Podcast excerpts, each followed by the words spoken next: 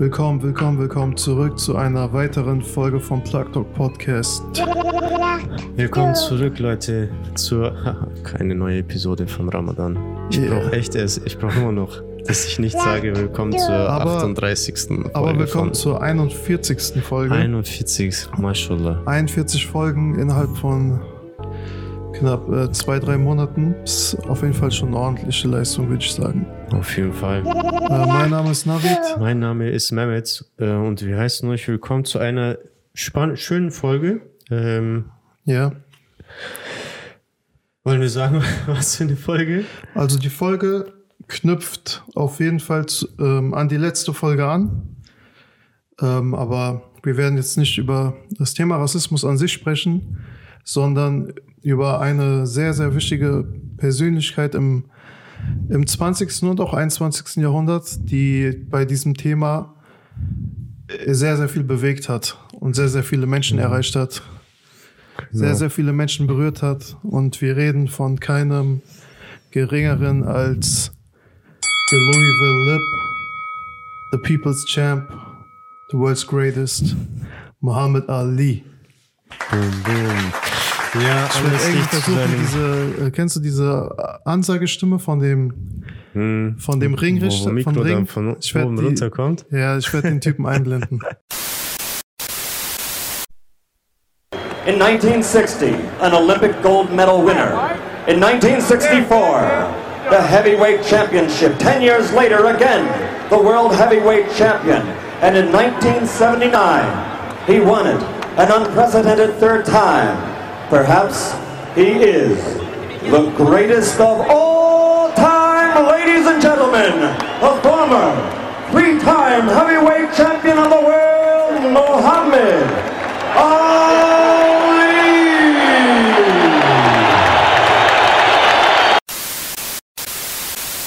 Okay. Ja, anlässlich zu seinem Jahrestag, Genau. 3. Juni 2016, Yes. hat Mohammed Ali ja uns äh, verlassen und ihm möchten wir auch, an ihn möchten wir gedenken mit diesem Video. Dieses Genau. Format möchten wir ab und an mal machen ähm, für Persönlichkeiten, die für uns sehr wichtig sind. Äh, ihr könnt uns natürlich auch sehr gerne Vorschläge machen, wenn, wenn bestimmte Persönlichkeiten ähm, Jahrestag haben. Ja. Und dann können wir gerne auch natürlich über die Videos machen. Und Mohammed Ali ist auf jeden Fall eine sehr bedeutsame Persönlichkeit. Und es war uns einfach wichtig, heute ein bisschen über ihn zu reden. Wir werden jetzt natürlich kein, kein, eine Biografie von ihm vorlesen, weil viele kennen ihn. Wer ihn nicht kennt oder nicht viel über sein Leben weiß, ist auf jeden Fall lesenswert. Ähm, eine spannende Biografie auf jeden Fall. Guckt euch nicht den Hollywood-Film an. Ja, Ähm, ihr wisst Bescheid, Leute. Hollywood ähm, hat immer so ihre, eigene Agenda. Ähm, die Produzenten haben andere Absichten. Und ähm, es ist immer erstaunlich, dass die Familienangehörigen in den seltensten Fällen zufrieden sind mit dem Film selbst. Das war jetzt bei der Tupac-Verfilmung zum Beispiel so. Da hat die Familie jetzt komplett gesagt, haben wir gar nicht wiedererkannt, was, also, was die da versucht haben, aus ihnen zu machen. Beim Biggie-Film war das zum Teil auch so. Und es ist sehr, sehr schwierig in Hollywood, gerade wenn es schwarze Persönlichkeiten sind. Und das hatten wir ja in der letzten Folge. Als Krimineller versucht man irgendwie, sie noch negativer in der Öffentlichkeit darzustell dar, äh, darzustellen. Also so kriminell in Anführungszeichen, wenn man da jetzt jemanden gefangen genommen hat. Wie in dem Fall jetzt George Floyd, versucht man ja irgendwas aus der Vergangenheit auszugraben. Und bei solchen positiven Persönlichkeiten ist das Phänomen, man schmälert so ein bisschen ihre Legacy. Also eigentlich das, was sie, sie ausgemacht hat, das, was ähm, die Veränderung, die sie reingebracht haben in die Gesellschaft, lässt man so ein bisschen außen vor. Und äh, Hollywood hat zum Beispiel meistens immer nur den Fokus auf seine Boxkarriere, die natürlich be beachtlich ist. Aber das war nicht der einzige Grund, warum er der People's Champ genannt wurde. genau. Darauf können wir auf jeden Fall. Es gibt verschiedene Stationen. Klar hat das Ganze mit Boxen angefangen. Absolut, er hat eine ja. s- sehr krasse ähm, Karriere. Ja, ja. Karriere, ja. Wurde ja auch Was stand 1999 zum Sportler des Jahrhunderts gewählt? Genau. Unangefochtener Champion. War mit 18 Jahren olympischer Goldmedaillensieger. Ja. Das ist schon krass. Also mit, wir wissen ja, 18 Jahre ist man noch ein Kind. Also das ist ja, du bist ja kein Erwachsener. Und wer sich ein bisschen mit Olympia auskennt, ab 18 kämpft, kannst du auch gegen einen 33-jährigen ausgewachsenen Mann kämpfen. Ja. Und wenn man da überlegt, gegen äh, international hat er sich durchgeboxt bis ins Finale, Goldmedaillensieger. Das ist schon eine krasse Leistung auf jeden Ja, Fall. Und sehr lustig fand ich so, wie es überhaupt dazu gekommen ist, also mit Boxen gestartet ist. Mhm. Nachdem mit, mit zwölf wurde wohl sein Fahrrad geklaut. Und als er so gemeint hat, so, wenn ich den finde, boxe Mhm. ich den kaputt und so.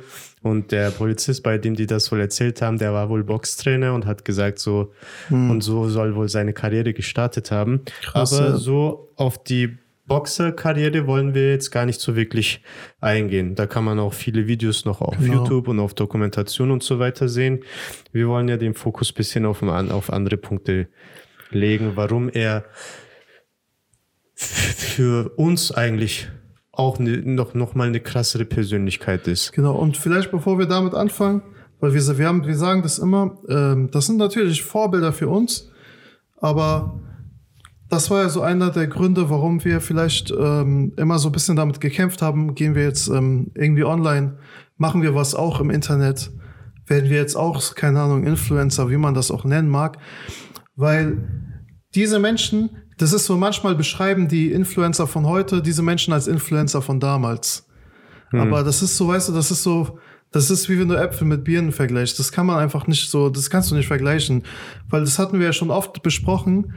Bist du heutzutage Influencer, weil es der Trend ist, weil es cool ist, weil es in, in, in Social Media besser ankommt, als einfach nur ein Profil zu haben, wo du irgendwie was aus dem Alltag postest, weil dann, das hat dann immer so ein, ich habe noch einen höheren ähm, Grund, warum ich hier bin. Da ist so eine höhere Bestimmung dahinter.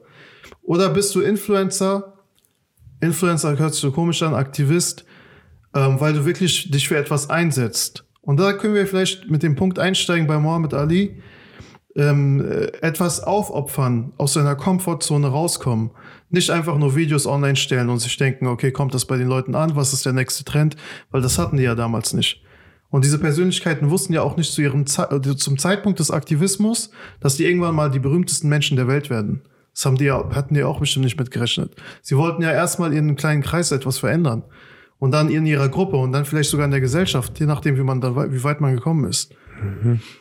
Und du hast ja schon gesagt, ähm, Boxkarriere, sehr jung angefangen, ähm, wurde gut trainiert, hatte sehr gute Fähigkeiten, hatte dann sein, ähm, seine olympische Goldmedaille und war dann kurz vor seinen, einer seiner ersten Schwergewichtskämpfe. Und das war parallel dieselbe Zeit, als der Vietnamkrieg quasi angefangen hat und dann die ähm, jungen Männer einberufen wurden. Und dadurch, dass Muhammad Ali eben schon in dem Boxbereich eine, ein Name war, ähm, wollte man ihn natürlich auch instrumentalisieren. Also es war ganz klar. So, das war so hier, wir haben hier den berühmten Schwarzen und das animiert dann natürlich auch die anderen Schwarzen, weil bevor wir halt unsere Kinder darüber schicken, kann man ja vielleicht erstmal ihre Kinder nehmen. Und Mohammed Ali, was das Krasse bei ihm ist, ähm, er hat nicht gesagt, ich gehe da nicht hin, weil ich äh, mit Kämpfen nichts anfangen kann oder weil Krieg, ich, bin- Krieg, ich bin halt irgendwie pazifistisch oder sonst was, sondern er hat ganz klar gesagt, ich kann da nicht hin, weil meine Religion mir verbietet, unschuldige Menschen zu töten. Das ist etwas, was man zum Beispiel in der Geschichte auch sehr gerne so ein bisschen klein hält. Er hat ganz klipp und klar seine Religion als Grund genannt, warum er nicht in den Vietnamkrieg ziehen möchte. Und als Begründung vor dem Supreme Court hat er dem Richter auch gesagt, meine Religion erlaubt es mir nicht, unschuldige Menschen zu töten. Und das ging dann wirklich auf allen Ebenen. Auf einmal hat er dann so den Shitstorm, also den ersten großen Shitstorm seines Lebens bekommen. Weil Supreme Court hat ihn erstmal gedroht. Wenn du nicht darüber gehst, stecken wir dich ins Gefängnis. Die haben gemerkt, das bringt nichts, weil er hat gesagt, steckt mich ins Gefängnis. Ihr könnt mir nichts antun, was ihr meinen Leuten seit 400 Jahren schon angetan habt, was schlimmer wäre. Ihr könnt mir nichts Schlimmeres antun, was ihr meinen Leuten schon 400 Jahre zuvor angetan habt. Sag, steck mich ins Gefängnis. Es gibt so ein ganz berühmtes Video, wo er sagt, put me in the jail. So ganz selbst. Und das ist das Schöne an ihm, er ist so charismatisch. Er ist immer so raus und hatte so, weißt du, hat so diese flyer Art und der war einfach fresh, der war fresher als die Leute heute, weißt du, ich meine, mm. so, der, der, war zu einem Zeitpunkt fresh, wo, wo man noch nicht wusste, was fresh ist. Und Trendsetter. Ja, also es ist tatsächlich so, weil er hat so diese coole Art gehabt, so mm. dieses, weil heutzutage ist es auch so ein Phänomen, die meisten Boxer, die sind nicht redegewandt. Wenn ja. du dir Interview, ja, ich klopp den und äh, dritte Runde, ja, rechts, links, halten. und der ist sehr, sehr berühmt für seine Ansagen genau. gegen seine Gegner und so. Genau. Was auch so ähm, voll spannend war auch das, wo er immer so vorhergesagt hat, in welche Runde er mhm. seine Gegner K.O. schlagen wird. Und man ja immer gedacht hat, der ist ein Betrüger, weil es, weil es dann auch immer gestimmt hat. Der so, also diese, diese Psychological War, der will so einen Kopf deines, deines Gegners. Ja, das war für, für die Gegner, wenn die nicht, die manchmal haben versucht so mitzuhalten, aber wenn du dich auf der Ebene mit ihm einlässt, du hast schon verloren. Mhm. Da ist er in deinem Kopf. Und er hat dann wirklich gesagt, so, ihr könnt mir nichts antun, was ähm, ihr meinen Vorfahren schon nicht angetan habt. Und dann hat man so hinter den ähm, Kulissen versucht, dann auch die ähm, Boxing Federation reinzukriegen und hat dann ähm, ihn gedroht, hat, man hat ihn sogar den Titel ab, aberkannt, die, Olympisch, die olympische Medaille hat man ihn weggenommen und sein, seine Boxlizenz entzogen. Mhm. Das heißt, alles, was er sich aufgebaut hat, alles, ähm, all das, für was sein Name steht eigentlich, wurde ihm auf einmal weggenommen. Und dann hat er gesagt, also er war dann wieder vor Supreme Court und das ist so ein ganz berühmtes Zitat, wo er dann gesagt hat, ich kenne keinen Vietcong, der mich das N-Wort genannt hat. My conscience won't let me go shoot my brother or some darker people or some poor hungry people in the mud for big powerful America and shoot them for what? They never called me nigger. They never lynched me. They never put no dogs on me. They never robbed me of my nationality, raped and killed my mother and father. What I'm to shoot them for what? How can I go shoot them? Them little poor little black people, little babies and children and women. How can I shoot them poor people? I would just take me to jail. Ali more than held his own against students who had a far better formal education than he. I'm not going to help nobody get something my Negroes don't have. If I'm going to die, I'll die now, right here fighting you. You my enemy. My name is the white people, not Viet Congs or Chinese or Japanese. You my opposer when I want freedom. You my opposer when I want justice. You my opposer when I want equality. You won't even stand up for me in America for my religious beliefs, and you want me to go somewhere and fight, but you won't even stand up for me here at home.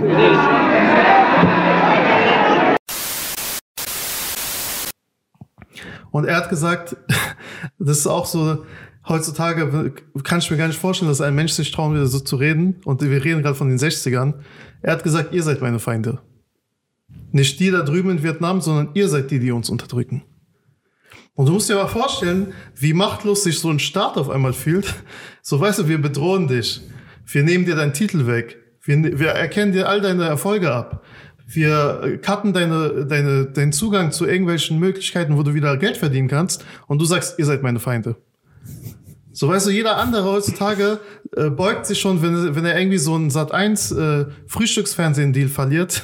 so denkt er, nimmt er alles wieder zurück, macht so einen Tweet und sagt, aber alles nur äh, Spaß. Was für Frühstück, wenn 10 Follower wechseln, entschuldigen die sich. Und jetzt musst du mal überlegen, äh, zu einer Zeit, wo er noch Familie und Kinder ernähren musste. Und das ist ja so eine Sache, weil man, das meinte ich mit, es ist leicht heutzutage zu sagen, wir sind Aktivisten oder wir haben solche Vorbilder.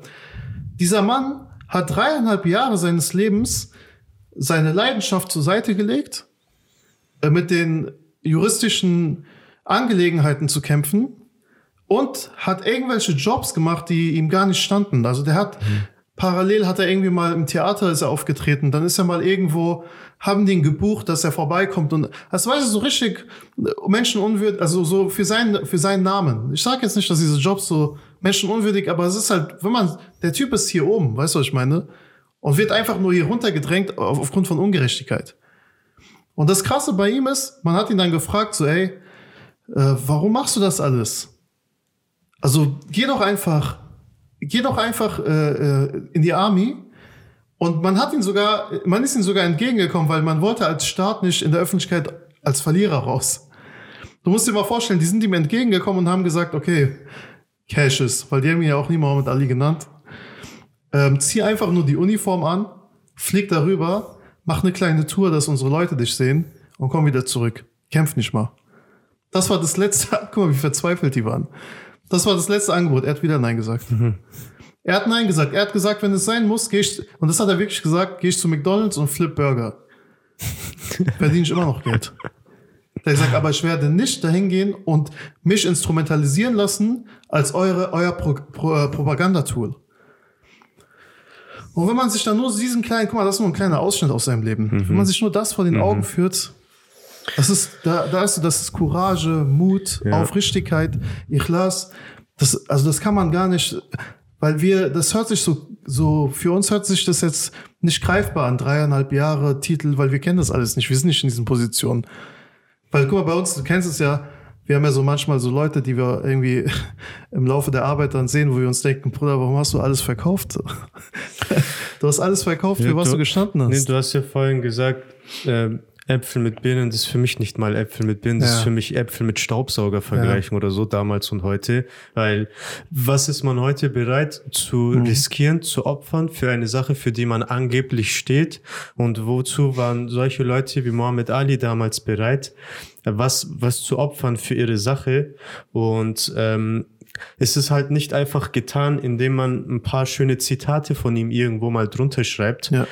Ähm, da, da steht, da steckt schon einfach viel mehr dahinter. Absolut. Ja, war, und, und wenn man, wenn man sich solche Leute dann, wenn man solche Leute dann als seine Vorbilder oder so bezeichnet, muss man schon wissen, warum. Hm. So, was lerne ich von dem überhaupt? Für was stand diese Person? Wa- Ne, für was stand diese Person? Warum ist diese Person für, für die, für, für, für die Schwarze ein Repräsentant, für Muslime ein Repräsentant, für Sportler ein Repräsentant, in so vielen verschiedenen Politiker, Bereichen. Für Politiker Politiker. suchen seine Nähe. ja. Ja. So, was, guckt mal an, was der alles geschafft Ja. hat und dann sagt, ey, wir stehen für die gleiche Sache. Ja. Ist nicht so einfach.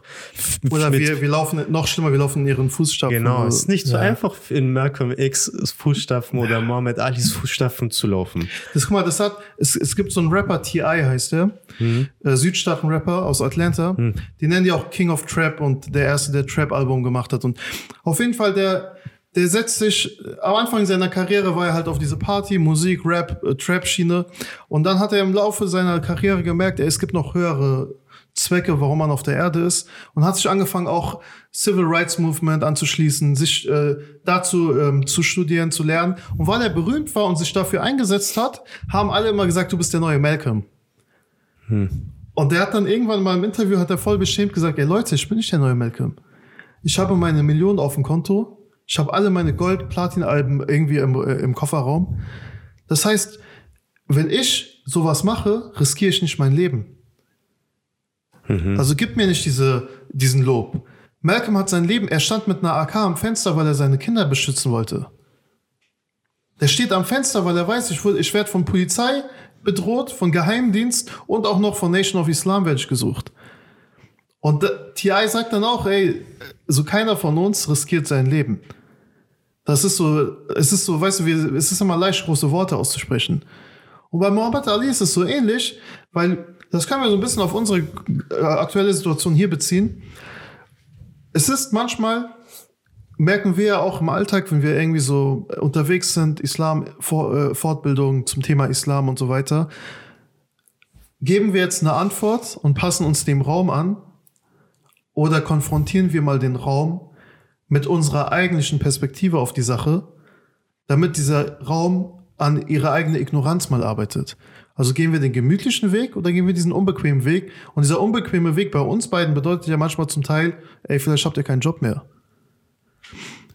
Und ich will uns jetzt also, ohne dass es jetzt nur ein Vergleich ist, ich was ich damit sagen will, Muhammad Ali, als er diesen, äh, ähm, als er nach Vietnam sollte und alles aufgegeben hat, war zu dem Zeitpunkt der meistgehassteste ähm, Boxer in der Nation.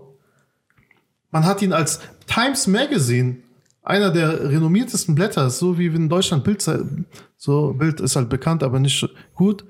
Aber es ist halt so, wie wenn du auf, einer, auf einem Spiegel, wenn du auf einem Spiegelcover bist und da steht auf einmal, ähm, keine Ahnung, es gibt keinen vergleichbaren Boxer in Deutschland, ist ein Vaterlandsverräter. Und so haben die Muhammad Ali abgebildet bei Times Magazine. Verräter. Er ist nicht patriotisch. Und in, den Staaten, jeder weiß, was Patriotismus, das ist, die sind krank, was Patriotismus angeht. Das ist ja für die eine heilige Religion. Du darfst die Flagge nicht be beschmutzen und das ist ja für die richtig. Das ist, kann man sich als, also hier in Deutschland kann man sich das gar nicht vorstellen. 20, 30, 40 Jahre später, der ist dieselbe Person, die immer noch dieselben Ansichten, steht immer noch für die gleichen Prinzipien. Alle Politiker wollen seine Nähe, alle Stars wollen in seiner Nähe, alle Magazine wollen mit ihm Interviews. Adidas hat mit ihm einen super Deal. Gleiche Person, 40 Jahre davor, selbe Haltung, größte Feind der Gesellschaft. Mhm. Und für mich ist das so einer der größten Lehren aus seinem Leben, dass wenn man das Gefühl hat und sich immer wieder reflektiert, und Mohammed Ali ist ja nicht alleine auf diesen Weg gekommen, er hatte sehr viele Mentoren, die ihn auch beraten haben. Und das müssen, brauchen wir natürlich auch, das ist auch ganz wichtig für diese ganzen jungen Aktivisten. Ihr braucht alle Mentoren. Ihr könnt nicht das Rad neu erfinden. Guckt nach den Älteren, die diesen Weg schon gegangen sind, lernt von ihnen und dann guckt, was ihr machen könnt. Und nicht einfach denken, ich weiß es besser. Und Muhammad Ali ist seinen Prinzipien bis zum Lebensende treu geblieben. Und einer seiner letzten ähm, politischen Statements haben sich gegen Donald Trump gerichtet und gegen ähm, Rise of Islamophobia, also gegen, den, gegen das Aufkommen von, ähm, von Islamophobie, von antimuslimischen Rassismus war einer seiner letzten politischen Statements vor seinem Tod. Und dann, wenn man, weißt du, ich habe mich so gefragt, als wir so ein bisschen vorbereitet haben, was würde Muhammad Ali nach George Floyd heute sagen? Was würde Muhammad Ali nach George Floyd sagen? Ich glaube, wenn wir George Floyd auf Schwarz-Weiß aufgenommen hätten, zurück in die 60er äh, gefahren, irgendwie zurück in die Vergangenheit, und wir zeigen so das Video, ich glaube nicht, dass er gedacht hätte, das ist aus der Zukunft. Hm. So nichts hat sich verändert. Manche sagen, es ist sogar noch schlimmer geworden. Having Muhammad Ali in my life somehow sustained my dad's breath for me. Just a little while longer. 51 years longer. Until now.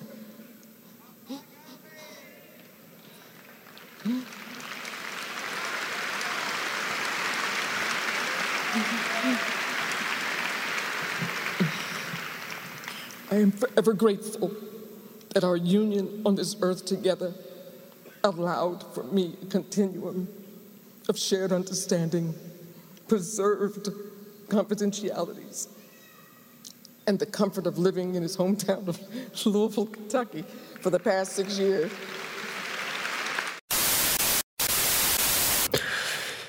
Wir wollten in dieser Folge kurz ähm, über eine sehr wichtige Persönlichkeit reden, Belasst es nicht dabei, einfach nur irgendwelche Zitate von solchen Persönlichkeiten zu lesen oder zu posten. Guckt euch an, wofür diese Menschen standen. Man sagt über Mohammed Ali auch viel. Durch ihn war es wieder cool, Muslim zu sein, Mohammed zu heißen, schwarz zu sein. Guckt an, für was er alles stand. Lasst uns davon lernen und erst dann irgendwie zu sagen, ey, so, lasst, lasst bewusst über Persönlichkeiten reden. Mhm. Nicht nur über die zu reden, weil es gerade cool ist, seinen Namen zu nennen. Oder weil, weil es vielleicht dich selber aufwertet. Genau, oder weil es ja. dich aufwertet, sondern versucht tatsächlich von diesen Personen auch zu, zu lernen. Okay, Leute. Ja, danke auch für deinen sehr wichtigen Input. Ich glaube, das war für viele bestimmt auch sehr interessant und auch mal ein paar andere Informationen mhm. noch dabei aus dem Leben von dieser sehr wichtigen Persönlichkeit. Und vielleicht, damit die, äh, was vielleicht der Unterschied ist zu, also unseren Ansatz im Vergleich zu diesen ganzen Videos, wenn dann irgendwie Top 10 Facts about Muhammad Ali eingibst bei YouTube. Wir schauen immer, dass wir die Erzählungen aus der Perspektive der eigenen Leute von Muhammad Ali herausfiltern. Nicht das, was die Magazine über ihn schreiben, weil es gibt, ich habe zu Hause äh, zu Hause noch liegen, 60 Seiten Spiegel, äh, nach Muhammad Alis Tod kam ein Special raus. Wenn du es dir durchliest, denkst du dir, Bro, sein halbes Leben fehlt hier. Hm. Also nur weil der Spiegel irgendwie jetzt keine Lust hat, ihn als positiven Muslim darzustellen, fokussiert man sich die ganze Zeit auf. Zum Teil versucht man ihn sogar noch als unreligiös darzustellen. Dann denkst du dir so, schaut euch sein, also jeder da draußen, schaut euch mal seine Beerdigung an. Die ist aufgezeichnet, die wurde auch live übertragen. Barack Obama war da, Bill Clinton war da, alle namhaften Politiker, Stars waren da. Und kurz vor seinem Tod hat er Imam Zaid Shakir, ein Imam von Zaytuna College, äh, sein, sein Testament quasi gegeben und sogar sein Protokoll wie diese Beerdigung ablaufen soll, weil dieser Mensch war nicht ein Mensch, der irgendwie zufällig mal auf der Welt existiert hat. Alles war bedacht. Auch wenn du dir dann seine, das ist so krass, von, von so krassen Persönlichkeiten spiegelt es sich immer an der Janaza wieder. Mhm. Denkst du dir, das ist eine königliche Bestattung, weil ein schwarzer König ist gerade gestorben. Er ist der schwarze König von Amerika. Jeder kleine schwarze Jugendliche in Amerika möchte sein wie Muhammad Ali schlagfertig, nicht mundtot, mundtot zu kriegen, tritt in der Öffentlichkeit auf und sagt, Black is beautiful, wir sind das neue, wir sind das neue Ideal von Schönheit. Nicht das, was ihr da habt. I am the king of the world. Hold it, hold it, hold I'm it. Pretty. Hold it, you're not that pretty. I'm a bad man. Wait, wait. I shook up the world. I shook up the world. Hold Uh, Joe, I shook up the world. Wait a minute, Cash. Wait a minute. you it. must listen to me. Now listen. I am the double. All right, hold it, ladies and gentlemen. Ladies and gentlemen, I must tell you this. I can't be beat. Joe, uh, wait, hold it, hold it. They're blowing the champ, but I don't think so. All right, tell us this. All right, Cash. Thank you. Thank you, Cassius Clay, the heavyweight champion. Let's get our champion, Joe Lewis, over here as the camera follows Cassius Clay. Joe. Deswegen, Leute, beschäftigt euch mit ihm, weil ähm, wir kennen das von allen Rappern. Ich glaube, es gibt keinen Rapper, der eine Muhammad Ali, nicht, der keine Muhammad Ali Line hat. Ja, Mann. So, eigentlich müssen wir mal eine Challenge, Stimmt, Challenge starten. So. Ja, gibt es Rapper, die keine Muhammad Ali Line haben, so schlagst du wie Muhammad Ali. Irgendwas haben die alle so am Start. Auf jeden Fall. Ja, Leute, ähm, lasst uns wissen, wenn euch so, solch ein Format gefallen hat. Wie gesagt, ihr könnt uns gerne weiterhin, also weitere Namen nennen, zu denen wir eine Folge zum Jahrestag machen können. Wir verabschieden uns für heute. Genau. Und hören uns bald wieder. Peace. Ciao.